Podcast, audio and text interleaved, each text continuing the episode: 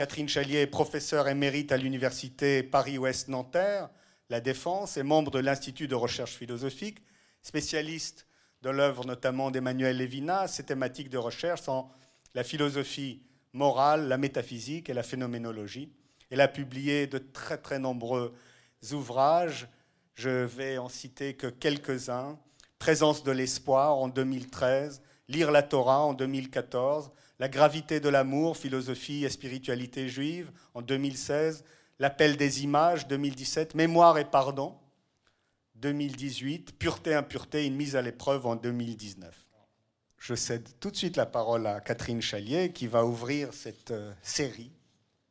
Merci. Si à proprement parler, ce qui ne passe pas échappe au devenir et doit donc se dire éternel, il convient de se demander comment un événement, survenu au cœur du devenir, peut acquérir un tel statut. Comment donc un laps de temps cesse-t-il de faire partie du devenir et s'émancipe-t-il de son cours inéluctable pour peser d'un poids éternel sur les vies de maintenant? On sait certes qu'une conscience, privée ou collective, garde en mémoire des événements du passé, mais elle sait qu'il s'agit du passé, même et surtout quand elle le commémore. Dire qu'un moment du passé ne passe pas est donc un propos paradoxal, c'est-à-dire un propos qui excède nos capacités de le rendre intelligible. Il y aurait un temps passé qui, au lieu de passer au temps présent et au temps futur, s'obstinerait à faire du surplace, si je peux dire. Il s'obstinerait Serait-ce le passé qui en déciderait ainsi? Le bon sens bien vite corrigerait cette expression et soutiendrait que c'est la conscience qui, subjuguée par ce passé, serait devenue incapable de s'en délivrer. Sans une conscience pour le penser, le passé ne disparaîtrait-il pas? Est-ce certain? Certains événements passés envahissent bel et bien le présent sans qu'une conscience, même et surtout celle qui voudrait les oublier, puisse leur barrer la route. Les fantômes reviennent hanter le présent de leur propre initiative. Ils demandent, dit-on, qu'on ne les oublie pas, qu'on répare l'injustice qu'ils ont subie, etc. Il existe des fantômes dans les histoires privées et collectives. Il existe des fantômes qui prennent à témoin le ciel et la terre. Dans Meurtre dans la cathédrale, T.S. Eliot évoque le meurtre de Thomas Becket, archevêque de Canterbury, le 29 décembre 1170. Il décrit comment les femmes de la ville en ont d'abord le pressentiment et, après le meurtre, comment elles éprouvent que l'événement se confond, je cite, avec un instant éternel de mal et d'injustice. L'odeur étouffante du désespoir les a désormais envahies et elles ont le sentiment que le crime a atteint le cosmos, d'où leur cri, je cite, Purifiez l'air, nettoyez le ciel, lavez le vent, ôtez la pierre de la pierre et lavez-les. Fin de la citation. La catastrophe intime trouve toujours une consolation, disent-elles, mais le meurtre qui vient d'advenir est d'un autre ordre. Il est hors la vie, hors le temps.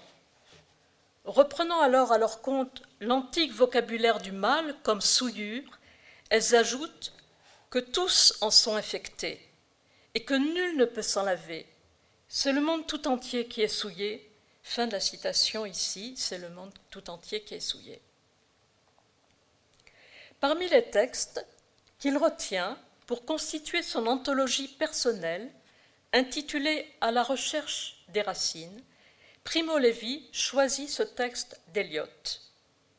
Il le place juste avant Fugue de mort de Paul Celan, dont il dit qu'il la porte en lui comme un greffon. Le crime dont furent victimes les Juifs revêt pour Celan, dans cette fugue, une dimension cosmique. Il s'adresse à ceux qui sont montés en fumée dans les airs et qui ont une tombe au creux des nuages. Un même sentiment de catastrophe, à la fois intime et cosmique, se trouve amplifié dans la poésie de Nelly Sachs. Cette catastrophe touche également la matière et l'ensemble des vivants. Je la cite. Des pierres ont des visages, visages de père et de mère.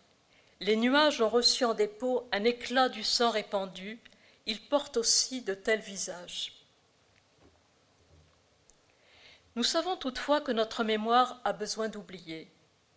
Une mémoire totale, intégrale, au lieu de garantir l'intégrité du sens de notre vie, aboutirait au non-sens et au chaos, dit Jean-Louis Chrétien.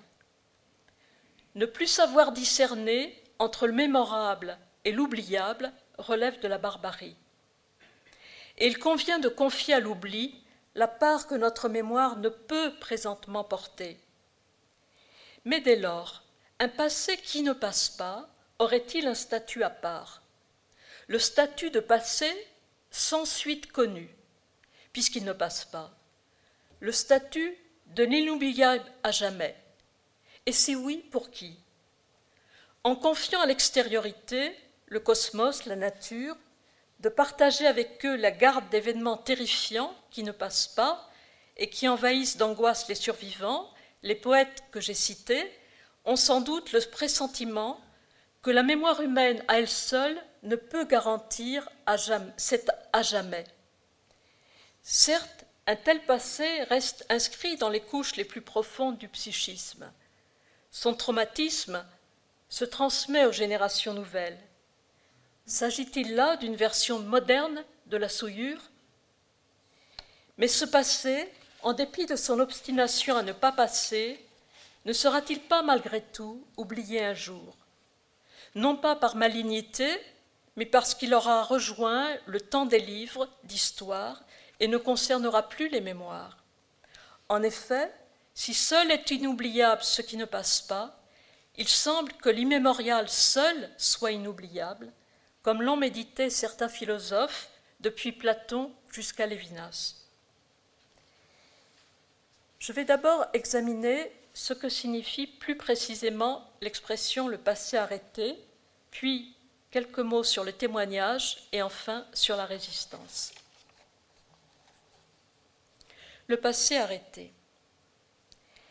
Les humanismes, comme l'affirme Imre Kertész, ne sont pas seuls à vouloir croire que la Shoah concerne uniquement ceux à qui elle est arrivée, et à considérer comme intempestive l'insistance que d'aucuns mettent sur sa mémoire. Pour beaucoup de gens, en effet, le temps a bel et bien passé. Bientôt aucun témoin n'existera plus, et les livres d'histoire auront beau enseigner ce qui se passa, ils ne pourront empêcher les consciences d'oublier. L'époque présente, la nôtre, est d'ailleurs habitée par une contradiction. D'une part, un vertige de rapidité et d'accélération la saisit. Chaque instant chasse le précédent. La grande nouvelle d'hier cesse très vite de faire l'actualité du jour présent. De l'autre, cette époque n'oublie rien. Ou plus exactement, elle garde tout en mémoire dans ses réseaux informatiques. Elle s'en remet à eux. Or, une telle époque ne sait plus ce qu'est l'inoubliable. Face à ce, qui constitue un trou noir dans le devenir humain, l'indispensable travail des historiens souffre de ne pouvoir s'en approcher en vérité. Ce qui reste inconcevable résiste en effet toujours à la raison. La littérature permet parfois d'en transmettre un pressentiment juste, un pressentiment qui défie le temps qui passe et qui le prend même à rebours puisqu'il porte sur ce qui fut et non sur ce qui sera. Ainsi, après la lecture d'une fiction censée se dérouler dans le ghetto de Varsovie, fiction présentée comme un témoignage écrit par un homme sur le point de mourir, après avoir perdu tous les siens et qui s'adresse à Dieu, Lévinas écrit Nous venons de lire un texte beau et vrai, vrai comme seule la fiction peut l'être. Fin de la citation. Ce vrai-là a une force qui, sans concept, dérange les consciences qui aimeraient s'émanciper des traces toujours à vif de ce qui fut. Mais des traces sont-elles le passé? Les pensées, les paroles, les angoisses des millions de personnes dont le temps fut arrêté, sans passer à celui d'autrui, ne sont-elles pas perdues à jamais? La suite du temps est-elle la suite de ce temps d'anéantissement qui fut sans suite pour tant de gens, ou bien est-elle un commencement au bord du gouffre? Quel rapport enfin ont pensées, paroles et angoisses qui sont nôtres maintenant avec celles des disparus? Un passé qui ne passe pas contredit l'affirmation selon laquelle le présent en est la suite. Ce passé ne trouve pas dans un présent, celui des autres, celui des nouvelles générations, une suite à ce qu'il fut. Cela signifie qu'il persiste comme passé, comme passé interdit au futur, pour quelqu'un, pour des millions de gens dont nous ignorons ce qu'ils pensèrent, dire et sentir quand leur temps fut brutalement arrêté. Ce secret-là n'est passé ni au temps des survivants, ni à celui des nouveaux venus. Mais il arrive qu'il hante les inconscients, comme une certaine clinique psychanalytique cherche à le penser. Des courtes vies, voire de très courtes vies, celles qui furent et très vite ne furent plus, semblent parfois demander réparation chez les vivants de maintenant. Elles semblent vouloir que leur temps, si bref fût-il, passe au temps d'un autre, au temps d'un amour humain. C'est d'abord vrai dans l'ordre des générations, blessées à la mesure d'une histoire privée tragique. Mais cela n'éclaire-t-il pas aussi l'histoire collective? Certes, raisonnablement, on dira que ce ne sont pas les fantômes qui viennent demander réparation, mais que nous projetons sur eux l'intensité de la souffrance suscitée en nous par le vide, le silence, l'impensable, ce que j'ai appelé le trou noir, à propos de leur vie arrêtée. En retour, nous tentons alors de passer un peu à leur temps, à contre-temps donc, par des symptômes divers, pour qu'ils cessent de hanter le nôtre sous la forme d'un passé qui ne passe pas. La réussite dans ce domaine serait de faire passer ce temps passé au passé, d'en faire un souvenir et de convertir ces symptômes en fidélité, si l'on veut. Mais fidélité ou puiser un élan pour vivre, pour aimer et pour œuvrer à sa tâche.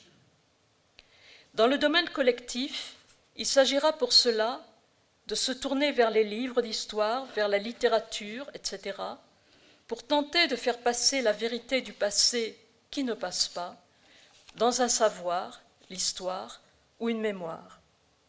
Cela ne suffit pas toujours, c'est pourquoi sans doute les poètes cités en introduction le cherchent dans le cosmos et dans la nature.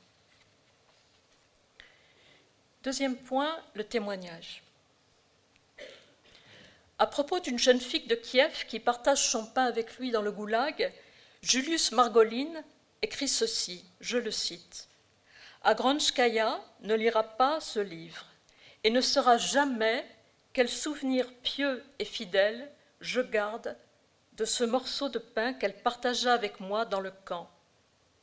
Dans la vie normale et anormale de chaque homme, il y a des moments exceptionnels, parfois extrêmement simples, à peine perceptibles, d'où rayonne pendant des années, dans les profondeurs de notre être, une lumière permanente et une force intarissable. Fin de la citation.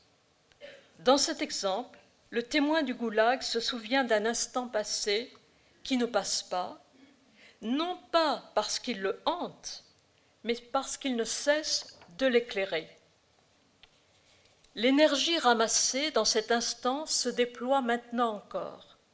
Sa contagion n'est pas celle de la souillure évoquée en introduction, c'est la contagion d'un instant de bonté qui irradie dans les ténèbres.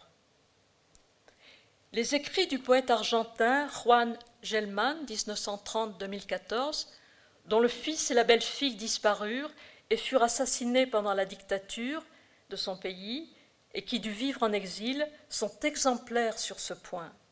Malgré la haine, le désespoir et la souffrance, ces poèmes sont une charge contre les ténèbres et la mort, mais une charge de tendresse, d'émerveillement devant la vie, malgré tout. Son témoignage, après l'horreur, ne se prend pas au sortilège de sa propre souffrance, dit son traducteur, il parle de ce qui remonte le courant vers la lumière. Je le cite. C'est quoi cette paix sans vengeance, cette mémoire d'un ciel à venir, cette tendresse qui descend dans les mains, fontaine où les oisillons de la partie supérieure de la pensée vont boire?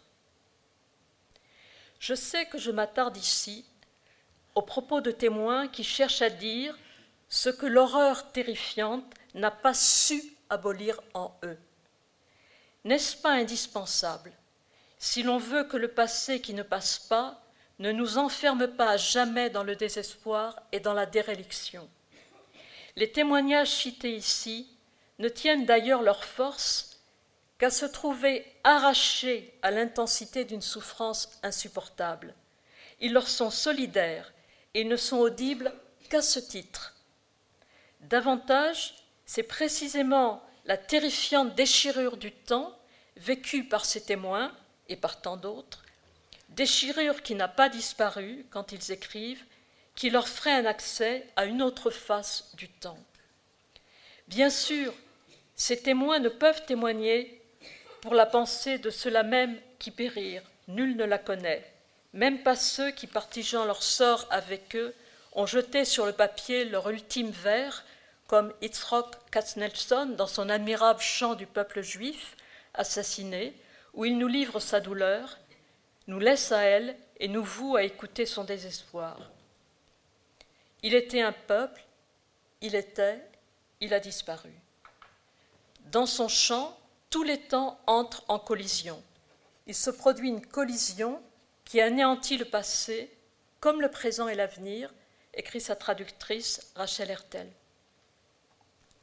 Mais ceux qui viennent après, après cette incommensurable tragédie, peuvent-ils rester fixés à un passé qui non seulement ne passe pas, mais qui anéantit tous les temps? Devons-nous choisir entre les témoignages qui, issus des ténèbres, tente encore de tendre un mince fil de lumière aux nouveaux venus, Margoline, Gelman, pour m'en tenir à eux, et les témoignages qui nous sommes d'y renoncer, sous peine de légèreté ou d'aveuglement, car les ténèbres passées auraient définitivement envoûté le devenir, le vouant au ressassement du malheur passé, casse Nelson. Cette terrible alternative marque ceux qui viennent après le passé qui ne passe pas, qui ne peut plus passer. Elle s'éprouve intimement, intimement, soit comme une quête inlassable d'un bien resté invaincu par la profanation de l'être humain, soit comme un abandon à la mélancolie. Troisième et dernier point, résistance. Il me semble qu'il convient d'écarter l'abandon à la mélancolie ce qui ne signifie aucunement que cela soit facile, il convient de lui résister. Or, résister constitue une tâche de chaque instant. Elle mobilise le corps et l'âme pour emprunter ce vieux et indispensable vocabulaire.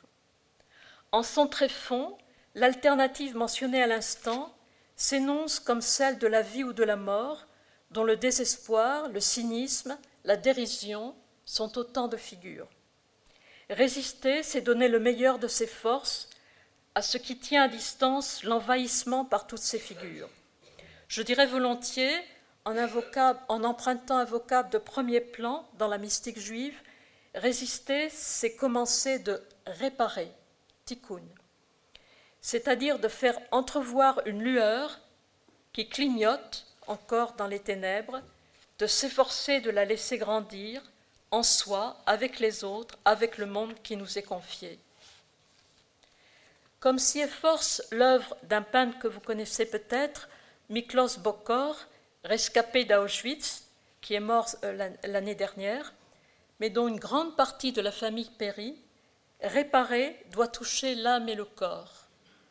Le faire d'une façon qui puisse être à nouveau une voix pour ceux qui ressentent comme un exil autant qu'un malheur les événements qui ne cessent de ravager la confiance qu'ils voudraient garder à leur condition d'êtres humains. Mais le mal n'est-il pas irréductible? Entre les personnes, entre soi et le monde, entre soi et soi. Sans doute, en effet. Comment serait-il autrement pour un peintre qui a vécu la venue de l'ange exterminateur, titre d'un de ses tableaux, et qui constate ce qu'il nomme le délire de l'homme, dont il fait le titre d'une série d'autres tableaux, c'est-à-dire un chaos dont aucune vérité ne se dégage. Cependant, la lumière n'en continue pas moins de se frayer un chemin dans son œuvre, malgré les périodes de renoncement, et cela même si c'est uniquement par des fentes dans des parois de cavernes. Mais de quelle lumière s'agit-il? Celle de la création, célébrée par Rembrandt, ou celle de la matérialité? Sans répondre à cette question, Bocor reprend son effort de tableau en tableau, manifestant une, aptitude à l'espoir, une confiance au sein même de l'impossible, sans lequel le fait humain n'aurait plus qu'à se résorber dans les sables de son non-sens et de son non-être, manche jetée après la cognée.